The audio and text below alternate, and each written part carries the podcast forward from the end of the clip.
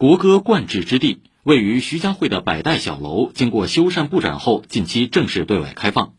昨天，在徐汇区委宣传部和东方广播中心主办的会讲坛上，著名作曲家陈刚、上海电影集团原副总裁许鹏乐等嘉宾走进百岁小楼，一起探寻这幢楼里曾经的好声音。请听报道。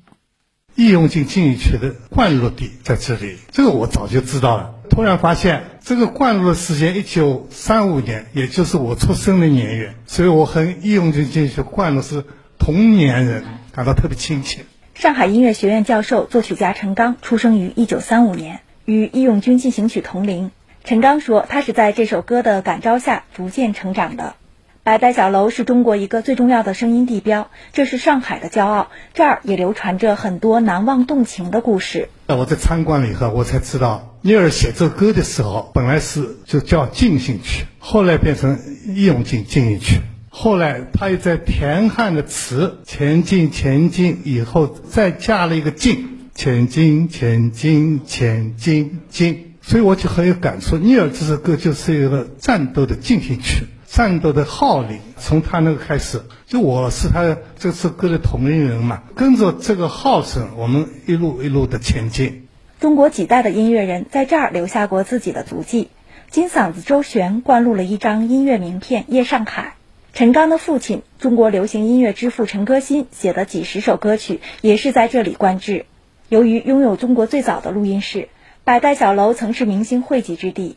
中国唱片上海有限公司总经理助理蔡佳倩说：“玫瑰玫瑰我爱你登上过美国流行音乐排行榜前列，然后传遍了全世界，这也是中国的一个骄傲。这些佳话都在百代小楼发生。”在这间房间里面，我们可以看到金嗓子周璇跟银嗓子姚丽留下的这些信件也好、纸片也好。陈老师说到了李景光的这个夜来香的故事，在我们的这张小纸片上呢，有留下了周璇这样的字迹，这么写的：傅先生，我呢收到了两首歌，但是呢唱完之后，我觉得我自己不是很合适，所以呢我就让别人唱吧。在这个小楼的二楼，我们可以看到的这台由百代留下来的钢琴。所以呢，我们说从法商百代、英商百代到中唱，它这样的延续的这个历史脉络是非常清楚的。作为上海市第一批革命文物，百代小楼自五月一号开放，短短半个月已接待观众五千三百多名，不少观众走进小楼，探寻红色文化底蕴。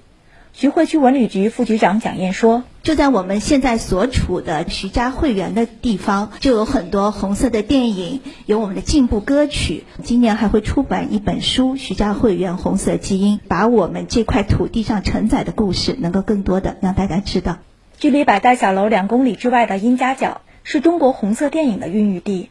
一直住在徐汇的上海电影集团原副总裁许鹏乐，回顾了中国左翼电影的发展史、经典电影的诞生史。也聊到了电影与音乐两大行业的历史交集。他认为，电影是宣传的重要阵地，从业者要继续奋斗。上一场门口，现在这个音家角完全改变了，但是在这个土地下面的这些曾经萌发的红色基因在吧？在曾经铸成丰碑的那些辉煌成果吧，在永远抹杀不了。所以我回想，作为一个上影人，我能走进它。我呢在这儿来聆听八十六年前我们时代最强音是怎么贯制的，来缅怀我们的革命前辈，还是受到震撼、受到洗涤，还是要坚定不移的沿着前辈们指明道路，沿着党需要的方向去奋斗。我们应该前进，前进，再前进。以上由记者程林报道。